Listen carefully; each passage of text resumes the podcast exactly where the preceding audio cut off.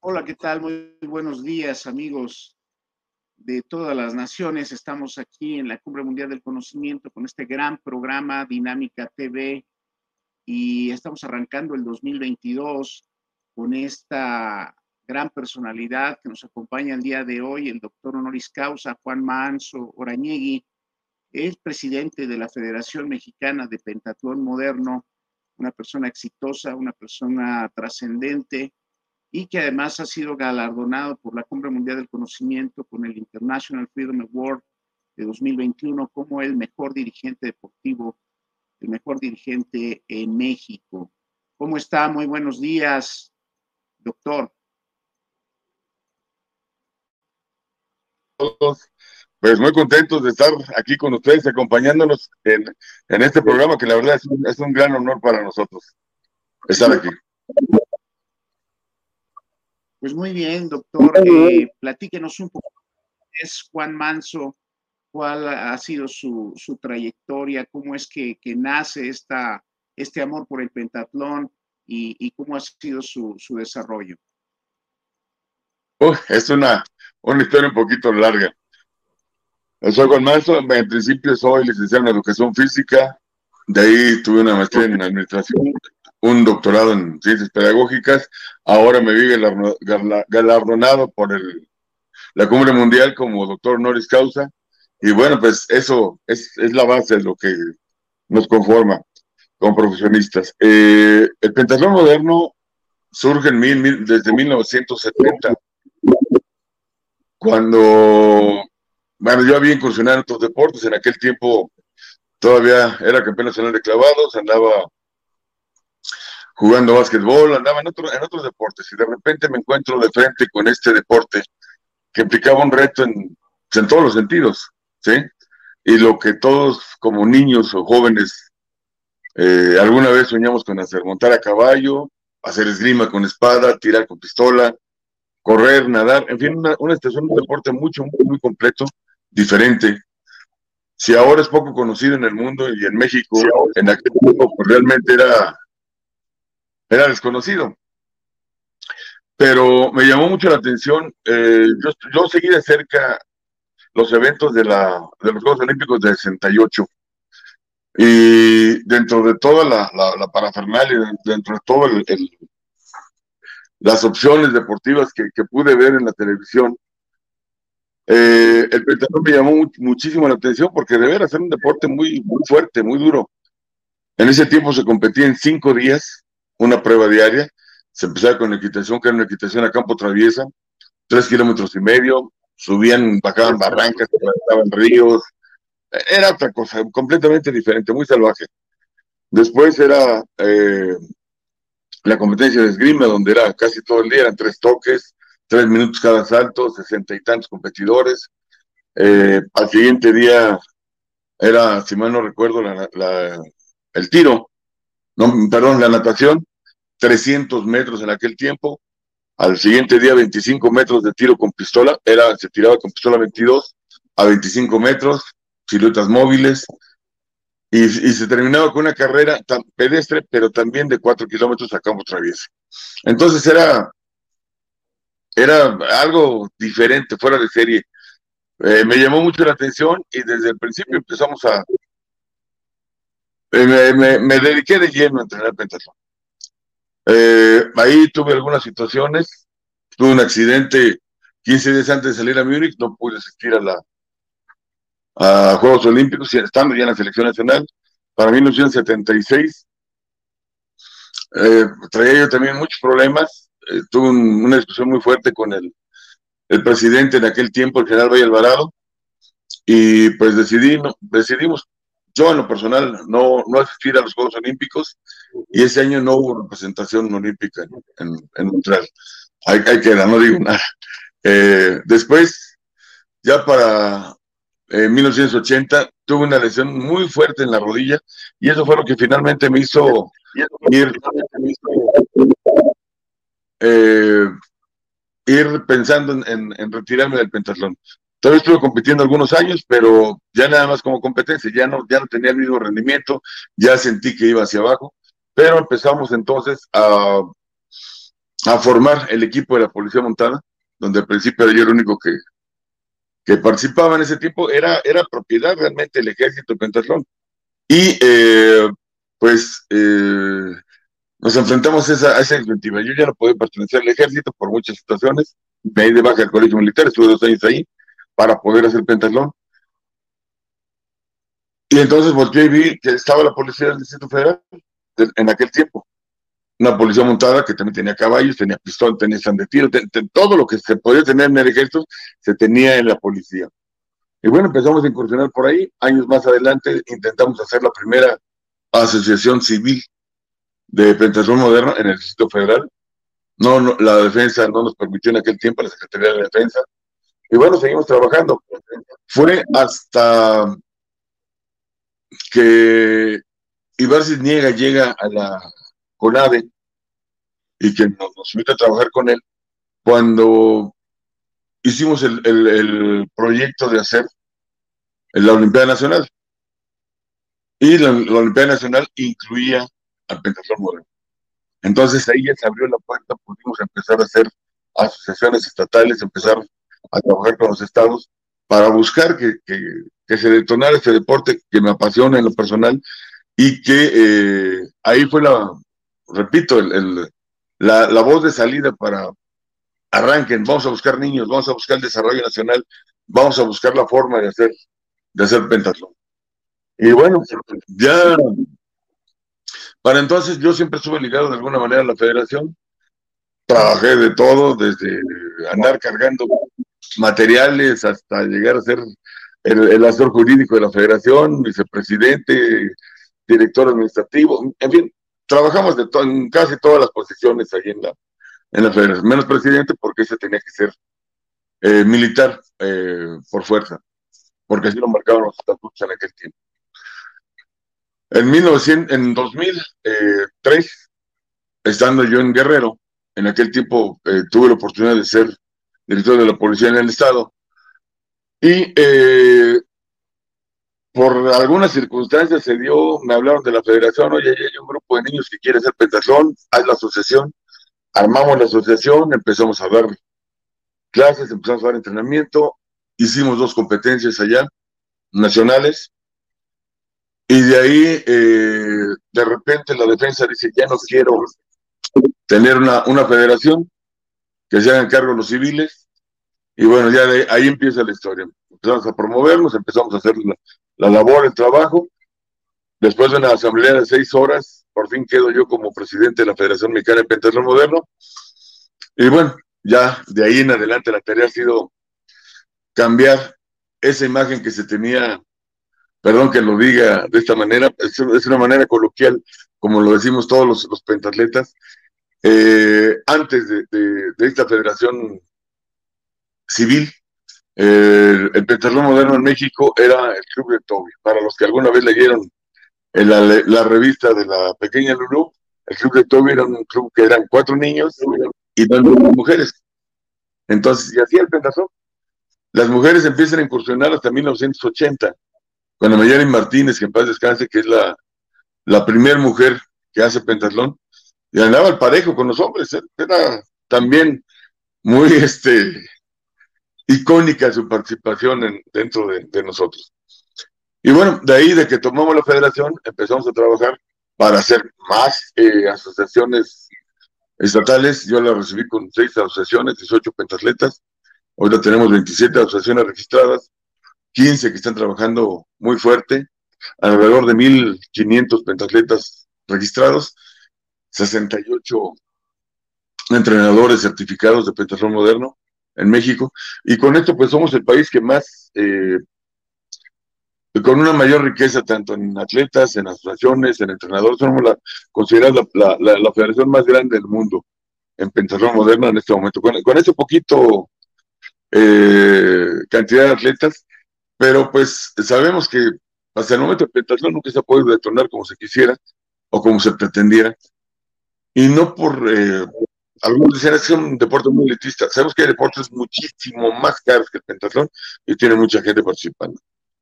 Yo siempre he pensado que el problema del pentatlón, o no problema, esto es lo que nos, nos, identifica como pentatletas, es que eh, si entrenar una sola disciplina, un solo deporte, es difícil, dedicarse de lleno a entrenar cuatro, ocho horas diarias, eh, una sola disciplina, entrenar cinco, cinco diferentes disciplinas y que no tiene nada que ver una entre, entre otra, eh, es cinco veces más difícil. Y eso verdaderamente, para mí, es el, en mi concepto, esa es la causa por, cual, por la cual hay pocos pentatletas en el mundo, no nada más en México, en el mundo.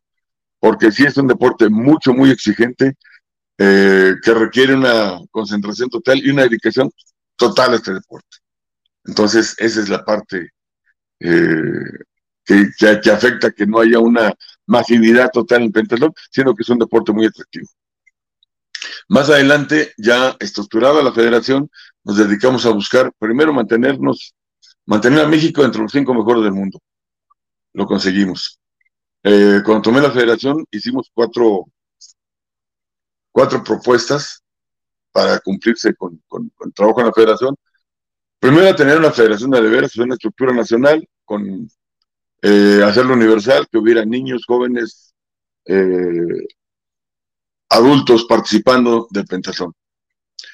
Y, segundo, eh, tener presencia internacional, manteniéndonos a nuestros atletas entre los cinco mejores del mundo. También se cumplió. Eh, tercer punto fue eh, tener la, federación que tuviera presencia internacional. En principio fui presidente de la Confederación Norseca, Norte Centroamérica y el Caribe, eh, de Pentatlón Moderno, y actualmente pues soy vicepresidente de la Unión Internacional y vicepresidente también de la Confederación Panamericana de Pentatlón Moderno. Lo cumplimos también.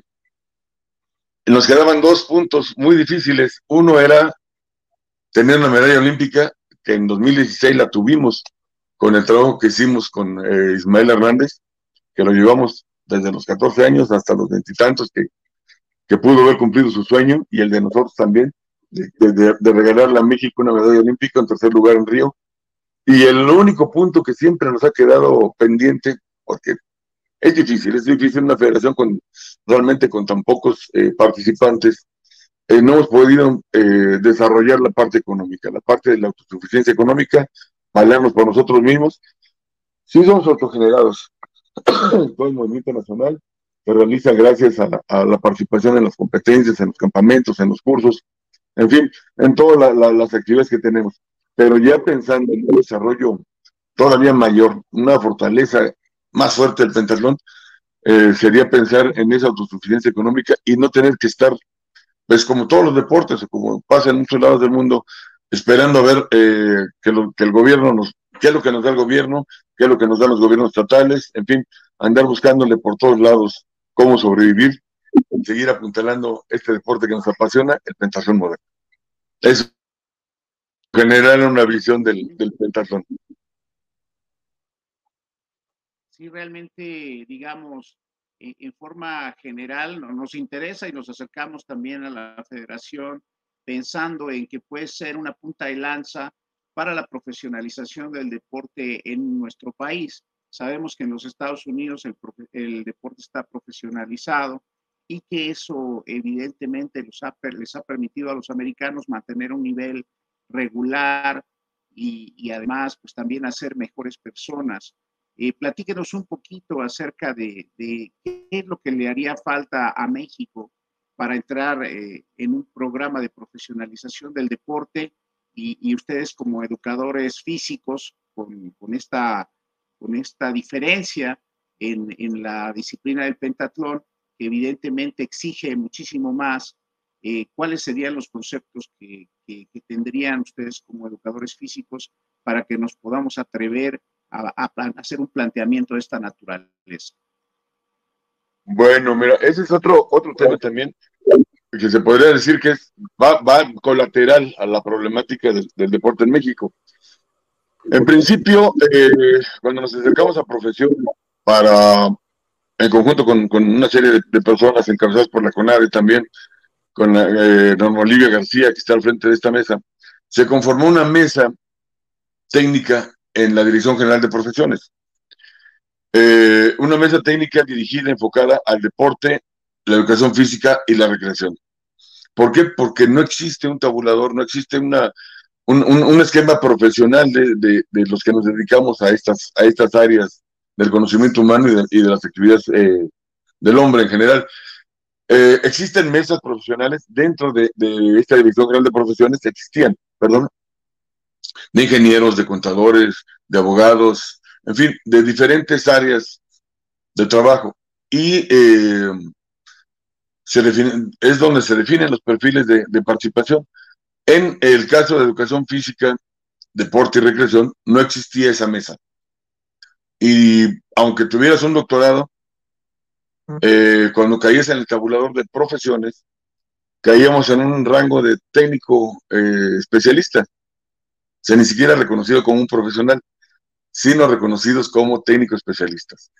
Y bueno, eh, fue un trabajo muy fuerte donde participó el Comité Olímpico, participó la CODEME, participó la CONADE, por supuesto, la Escuela Nacional de Entrenadores, la Escuela Superior de Educación Física, la Escuela de, Educación Física de Jalisco, de Nuevo León, de Chihuahua, eh, la Escuela eh, del Deporte de, Pachuca, en fin, una serie de, instituciones bien conformadas. Eh, estuvimos participando en esas mesas de trabajo que desafortunadamente se suspendieron por, por cuestiones de la pandemia, pero seguimos entregando informes, seguimos entregando reportes a la, a la Dirección General, buscando precisamente el ya definir esta parte de los perfiles. Si no tenemos un perfil, si no sabemos verdaderamente quién es un, monitor, un instructor, un profesor, un entrenador, un licenciado, un máster, un, doctor dentro de las áreas del conocimiento que implican la educación física, el deporte y la recreación, pues no vamos a poder avanzar. Otra de las cosas importantes que estamos haciendo, buscando esta, esta cuestión, es que eh, se homologue. En México y en el mundo, para poder ser médico, abogado, ingeniero, se tiene que estudiar un perfil con cerca del 80% de las materias que deben ser las mismas en cualquier escuela, en el Poli, en la SAI, en el TEC de Monterrey, en la del Valle, en la Universidad Nacional Autónoma de México, en cualquiera, donde quiere que uno tenga una carrera ya definida por profesiones, cuando menos el 80% de las materias tienen que ser las mismas en cualquier escuela. Y eh, lo que da la, eh, lo que imprime el carácter de cada escuela, la oferta, la demanda, es precisamente ese 20% de las especializaciones hacia donde va dirigido ya cada institución. En el caso de, nuestra actividad, de, la cultura física en general, tenemos 364 escuelas que se dedican a promover estudios de licenciatura en estas áreas. Educación física, deporte, cultura física, recreación, pero cada escuela tiene su propio programa de, de, enseñanza. Entonces no hay una homologación, no, existe esa parte. En el momento en que nosotros podamos definir ya cuáles son los perfiles en que debe de estar ubicado cada uno de estos escalones para ir desde lo, desde lo mínimo hasta el doctorado y postdoctorados, en ese momento ya vamos a poder empezar a la, postura de hacia dónde tiene que caminar y cómo profesionalizar estas, estas carreras, o nuestra carrera, nuestra pasión, que es el deporte y la, la educación física.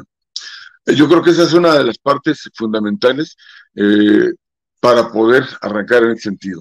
Nosotros hemos podido participar, sobre todo con el Colegio de Profesionales en Educación Física, que somos los que eh, de alguna manera estamos llevando la, la, la, batuta en este, en este sentido. En el caso del pentatlón, pues nosotros hemos hecho un programa muy fuerte de, certificación nacional que va de la mano con la certificación internacional. Como hace rato eh, le comentaba, en México tenemos 68 entrenadores registrados. Es el país con más entrenadores registrados en el mundo. Y bueno, eh, es parte de esta eh, pasión también por la certificación, por, por, enseñar a todos, por, porque todo el mundo aprenda a hacer bien las cosas, que, que, verdaderamente tengan un, elemento, un arma que digan, si yo soy entrenador, pero no soy entrenador empírico, yo me certifiqué tengo especialidad en, teoría del entrenamiento, en metodología, en eh, sistemas eh, de entrenamiento, en sistemas energéticos, en fin, en lo que ustedes quieran, que es todo lo que conforma a un entrenador, pues es parte de lo que estamos tratando de, abrir brecha, de, hacer el camino. Eh, cuando fui primero tesorero, después comisario en la CODEME, intentamos revivir, reactivar el IDIAC, el Instituto de Desarrollo de Alta Competencia en el Deporte, eh, pero no tuvimos elementos, no fue posible. Estuvimos intentando, estuvimos tratando de, llevar a cabo esta, certificación de la mano con las federaciones, pero todavía hay mucha gente que, le da miedo entrar a la certificación, que le da miedo eh, ser parte de esta, de, formar escuelas, escuelas que, que, verdaderamente tengan fundamentos y que sean, que vayan de la mano. En el caso del deporte, no podemos pensar en que hay escuelas de deporte que no estén de acuerdo con las federaciones. Las federaciones son las que marcan los reglamentos, el ritmo de, las competencias, los calendarios nacionales, en fin, toda la participación nacional. Y si pensamos en una, certificación de entrenadores que esté fuera de una de una federación, pues ahí como que no tendría sentido. Entonces estamos promoviendo que las federaciones precisamente participen en esta certificación. Ahora con el Comité Olímpico estamos buscando llegar más adelante también a revivir una, una figura todavía más, más pesada, más grande, más extensa que el mismo IDIAC, que fue en su momento el Centro de Capacitación Olímpica. Es un proyecto que María José Alcalá lo tiene muy, muy bien identificado, sabe hacia dónde, hasta dónde nos puede llegar eh, revivir este instituto y precisamente pues es hacia donde vamos a enfocar en este momento, a empujar a las federaciones a que sean parte de este gran proyecto y certificarnos no únicamente con el Comité Olímpico, sino también a través de Solidaridad Olímpica y la representación del Comité Olímpico Internacional. Entonces yo creo que es un proyecto también muy fuerte, muy bueno, en el que estamos eh, empezando a apostar todo y empujarlo fuerte para, para tener entrenadores de calidad que nuestros profesores de educación física, nuestros licenciados en educación física, puedan acceder a esa certificación también y poder ofrecer a, nuestros niños y jóvenes lo que acabo de comentar, entrenadores de calidad. Muy bien, eh, realmente una labor extraordinaria, sobre todo la visión. Creo que eh, a este momento es importante que toda esta base todo este origen que, se dio con el pentatlón, con el Colegio de Profesionistas de Educación Física, eh, pues sean como los pilares para conformar un proyecto nacional. A mí me da muchísimo gusto que tuvimos la oportunidad de charlar y, de que estamos a punto también de firmar un acuerdo, un acuerdo en este sentido para eh, incluir eh, este proyecto en el Acuerdo Mundial por la Educación Digna e Incluyente que se llevará a las Naciones Unidas.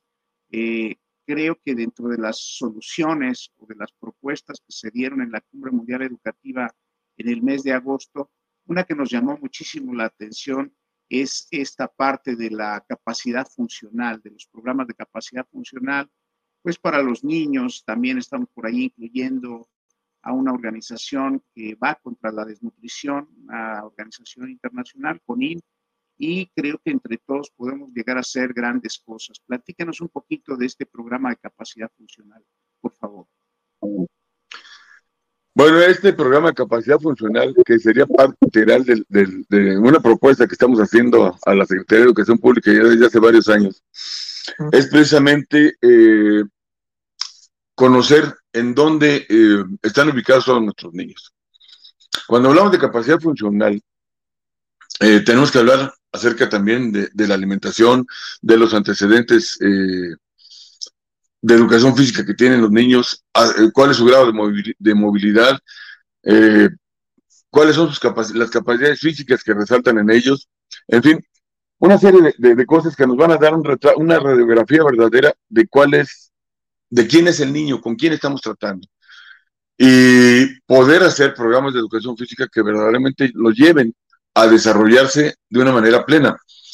Eh, hemos hecho estudios, hemos hecho eh, algunas situaciones en, el colegio, sobre todo con el apoyo del doctor Jorge Vital, donde se planteó en algún momento hasta en base a los resultados obtenidos de esta, de esta, de estas pruebas de capacidades funcionales, eh, definir dietas balanceadas en base a la alimentación mexicana. Eso es importante porque no se tiene. Eh, esta alimentación mexicana basada en tortilla, frijol, chile, y ya de ahí para arriba, todo lo que podemos comer los mexicanos, ¿no? Eh, hasta caviar si, si, quieren. Pero sí ubicarnos en una, una realidad nacional, ubicar dónde está situada la escuela, ubicar cuál es el, el, el antecedente eh, social del niño y poder trabajar con él hacia dónde eh, canalizar los esfuerzos para, para poder suplir todas esas necesidades físicas que puede tener. A lo mejor tenemos un corredor eh, de nacimiento mejor que Usain Bolt en México, en algún lado, en, la Sierra Tarumar, en, en, el, sureste de México, donde quiera. Pero sí su alimentación, su, su eh, situación de tradiciones y costumbres no le permite entrenar su desconocimiento del entrenamiento físico, pues es un niño, es un, diamante en bruto que ahí se va a quedar, que jamás va a ser pulido y que jamás se va, a poder detonar. Con esta eh, propuesta que tenemos nosotros de, de, de, medir a nuestros niños en todo el país, que no es la primera vez que se hace, ya se ha hecho, se, han hecho muchos, muchos intentos en, en, México. El problema está en que una vez que se tienen los resultados ya no sabe qué hacer. Y nosotros lo que estamos buscando es precisamente hacer una matriz, hacer una, un, una, una eh, verdadera, ay, este, cuenta, tener todos los datos de los niños y poderlos eh, transmitir en, en, qué se necesita, cuál es la necesidad. Tengo estas, estas, estas, esta problemática, tengo estos resultados, tengo esta problemática, cuáles son las soluciones. Y si ya tengo solucionada esa parte, ¿hacia dónde voy a dirigir a nuestros niños? Este es un punto muy importante que no hemos considerado. ¿Perdón? Sí, yo le decía que ahí es donde también empieza un poco el obstáculo económico, ¿no? La, la, la parte Dice económica que, siempre nos va a estar. Creo que Pero bueno. un punto muy importante importante donde, donde se pueden establecer propuestas, tal vez puede haber un mecanismo, es lo que nosotros estamos proponiendo como parte del Acuerdo Mundial Educativo, que existiese no tan solo los presupuestos que deben de ser por parte de los gobiernos, sino también crear campañas en pro de la profesionalización del deporte y en pro de la educación. Creo que podemos nosotros empujar una especie de programa de redondeo en los centros comerciales, en las grandes cadenas, en los bancos, etcétera, donde puede haber un fondo para que eh, precisamente se establezcan las condiciones para crear programas piloto, para poder eh, de alguna forma eh, impulsar toda esta estructura. A mí me llama mucho la atención y, y, y de su trayectoria, sobre todo como dirigente deportivo, porque pues usted ha sido reconocido a nivel internacional.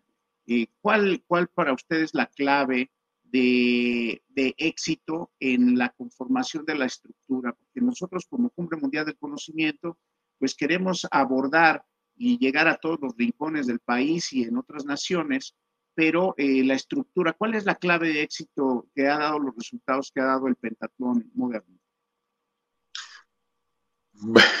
Gracias. Pues mira, eh, yo en principio creo mucho precisamente en la educación física y el trasladar los procesos de enseñanza al entrenamiento deportivo, yo creo que ha sido la, la base de lo que nos ha detonado en el mundo como una potencia en el pentatlón. México es el único país que tiene eh, un circuito infantil. Nosotros empezamos a hacer pentatlón moderno a los siete años y los niños practican las cinco disciplinas, el tiro, la equitación, la esgrima, la natación y la carrera. Eh, y esta situación nos ha eh, perdón.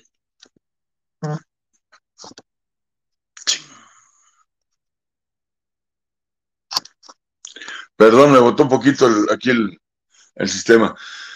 Eh, y, transformar un poquito el entrenamiento puro a buscar eh, que los niños aprendan o, convertirnos en, maestros de nuestro deporte es primero la base de todo.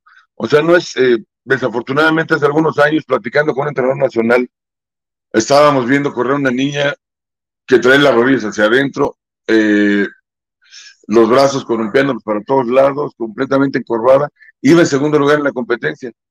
Y le comentaba yo a este entrenador, oye, si tú corrigieras el braceo, la, la, forma de atacar con las piernas, la posición de la cabeza, en fin, varias cosas, esa niña correría mucho más.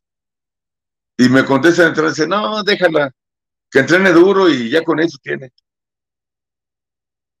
Y entonces ahí fue donde vi, a ver, a ver, a ver, estamos mal. O sea, si no enseñamos de base los movimientos, si no tenemos una una, verdadera dedicación para enseñar los fundamentos y la técnica de cada deporte, pues dejar que los muchachos se desarrollen al trancazo no nos va a llevar a ningún lado. Entonces modificamos toda esa parte y empezamos a pensar en la federación que lo primero que tenemos que hacer es ser maestros de nuestro deporte. Una vez que enseñamos la técnica, que enseñamos la, la manera adecuada de realizar cada movimiento de nuestro de cualquier deporte, de nuestro deporte, entonces sí podemos llevar a los niños, a los que van más avanzados en esta parte, a la parte competitiva. Y de ahí empujarlos, desarrollar programas. Nosotros le llamamos, y en el mundo le llaman la Escuela Mexicana de Pentatlón Moderno, porque hemos ido rompiendo muchos, muchos tabúes, muchas situaciones que había en el mundo en cuanto a la forma de, de desarrollar el pentatlón. Y bueno, pues los resultados ahí están, ¿no? Nos hemos aventado, hemos buscado eh, estructurar, implementar, inventar, buscar cada vez más eh, formas, darle más elementos a los entrenadores, más elementos pedagógicos a los entrenadores para que puedan seguir adelante. Y antes, todos los programas de entrenamiento en el país, pues, estamos hablando de 18, de 18 pentatletas, los hacía la federación. Ahora, afortunadamente, ya podemos abrir un ranking nacional de entrenadores, porque los, nuestros entrenadores tiene una capacitación muy alta y lo está llevando cada vez más lejos. Y ya, ya, están, están solos, ya están produciendo, inventando, buscando desarrollarse cada quien en sus áreas, de, en sus niveles de trabajo, los que hay en infantiles, los que hay en juveniles, los que hay en senior, los que hay, los que se están dedicando ahora también a los deportes de playa y pentatlón, porque también es un circuito muy interesante que tenemos ahí.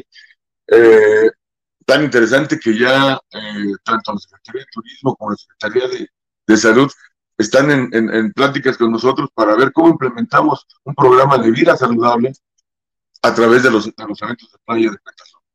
Que hasta el momento son tres nada más. Es el, el, el que se hace en cualquier lado, tiro y carrera, una prueba combinada. Son pruebas combinadas. La otra es un biatle de carrera, natación y carrera. Y la última es un triatle que se conforma de un circuito eh, que se hace cuatro veces de tiro, natación y carrera. Y bueno, a través de estas actividades, se piensa o pensamos en conjunto con estas dos importantísimas secretarías, que ya no son de deporte ni son de educación, eh, poder avanzar en mejorar la calidad de vida de los mexicanos. Yo creo que eh, el innovar, el empujar, el impulsar las ideas, no quedarnos siempre en, en, la, en, las estructuras que ya están dadas, sino buscar romper los moldes y buscar el beneficio para toda la gente, para más gente cada vez. Yo creo que ese ha sido el, el éxito de la federación. No quedarnos con, yo sé, yo, yo, yo, tengo, yo soy el dueño de todo esto. No, esto hay que compartirlo, hay que empujarlo, hay que, y hay que, hay que hacer que todo el mundo participe. Yo creo que fue por ahí la, la, la así por ahí como se dado esto. Claro que sí, eh, realmente persona que me decía eh, acerca de, de uno que impuso una escuela, Kersey House Lever, que impuso récords con, los, con los, marchistas mexicanos, que puso toda una escuela y él hablaba evidentemente de las características físicas de, la persona en cuanto al nivel, la capacidad funcional, eh, su nivel de grasa en el cuerpo y que pues eh, él determinaba que tal persona estaba para, para una competencia internacional creo que todos estos conceptos que se están virtiendo, tenemos entonces la gran oportunidad eh, no tan solo de que, de que haya aparecido la Cumbre Mundial del Conocimiento, incluyendo al Comité Olímpico Mexicano en una etapa de transformación, en una etapa importante de, de participación, en donde esperemos que se abran estos canales y que la federación tenga un papel preponderante, como lo mencioné al principio, de punta de lanza eh, para la profesionalización del deporte, para la eh, organización de, estos torneos. Platíquenos por ahí, tenían un campeonato nacional ya eh, en pocos días, ¿no? Así es, la próxima semana tenemos el campeonato nacional de primera fuerza, ahorita les explico qué es eso, y arrancamos con el campeonato nacional de triatlón para juveniles. El campeonato nacional de primera fuerza es una categoría que es propia de México, no existe en el mundo. También es otra innovación que hicimos nosotros. Eh, hace muchos años nos dimos cuenta de que había jóvenes, muchos jóvenes, que a partir de los 15 años ya podían estar participando en competencias de muy alto nivel. No nada más eh, tu categoría es de 15 a 17, te esperas a, pasar de categoría y te vuelves a esperar a pasar a, a la otra categoría y te, esperas al final para que ya cuando tengas 22 años ya puedas competir y pensar en ir a Juegos Olímpicos y demás. No, nosotros pensamos que hay eh, lo que platicamos hace rato acerca de las fases sensibles de desarrollo. La gente tiene diferente, cada, cada persona tiene sus fases de desarrollo y son diferentes eh, cada, entre cada persona.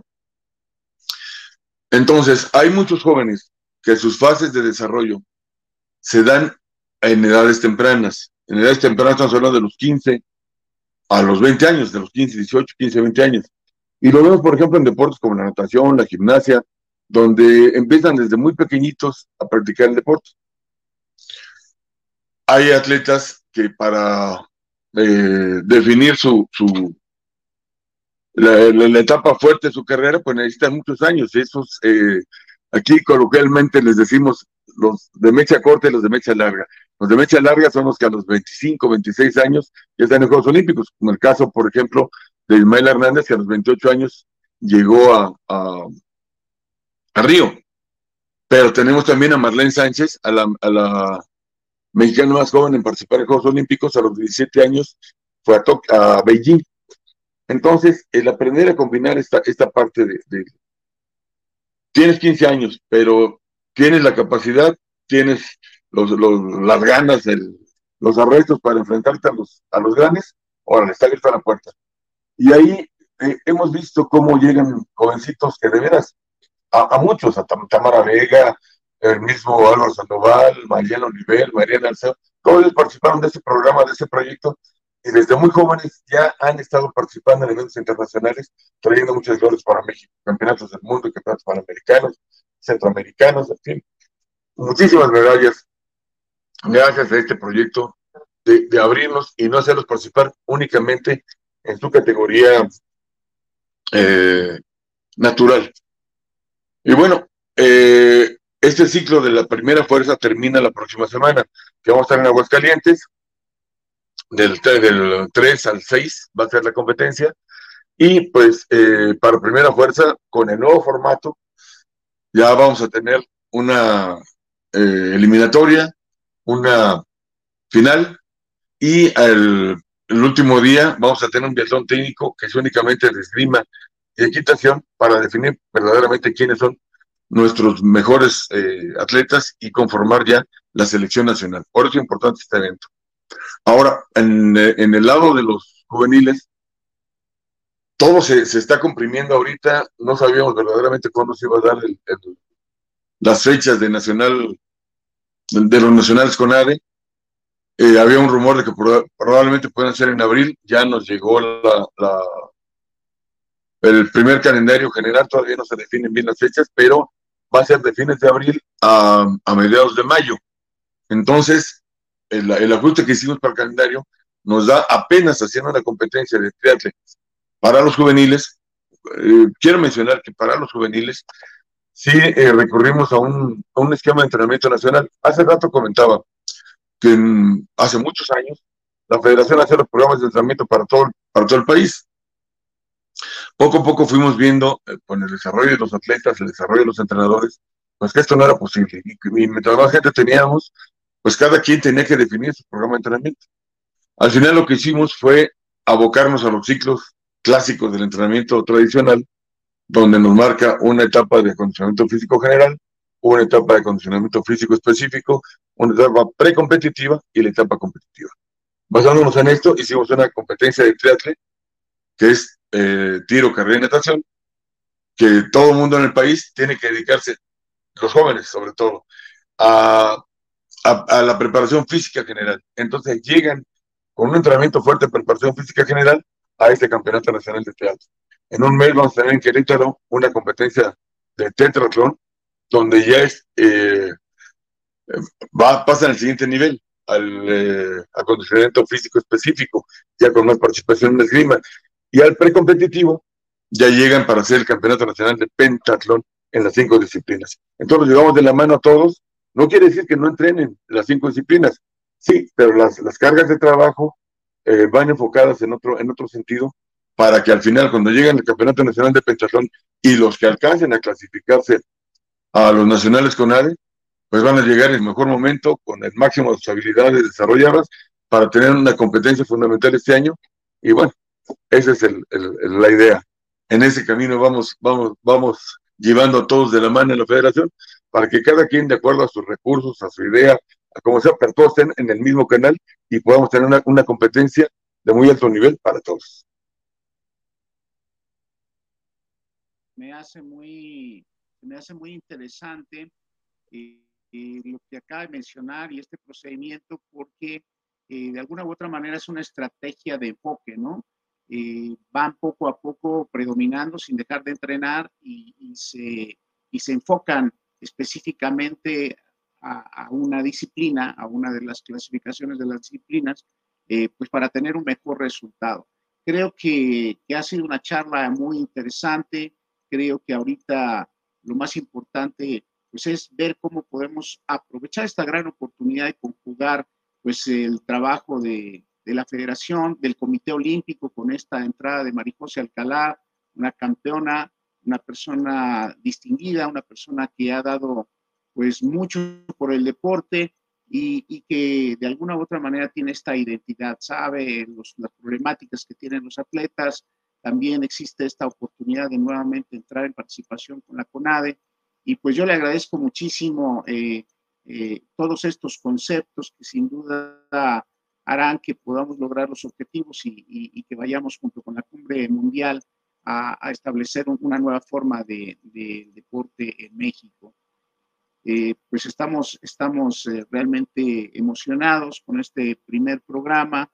Agradecemos muchísimo, parece que por ahí eh, se salió un momentito, el doctor Juan Manso, pero creo que ha sido pues una grata sorpresa ver toda esta radiografía de una disciplina que poco se conoce, pero que eh, de alguna u otra manera eh, ha llevado a los altos niveles internacionales el doctor Juan Manso con la Federación de Pentatlón.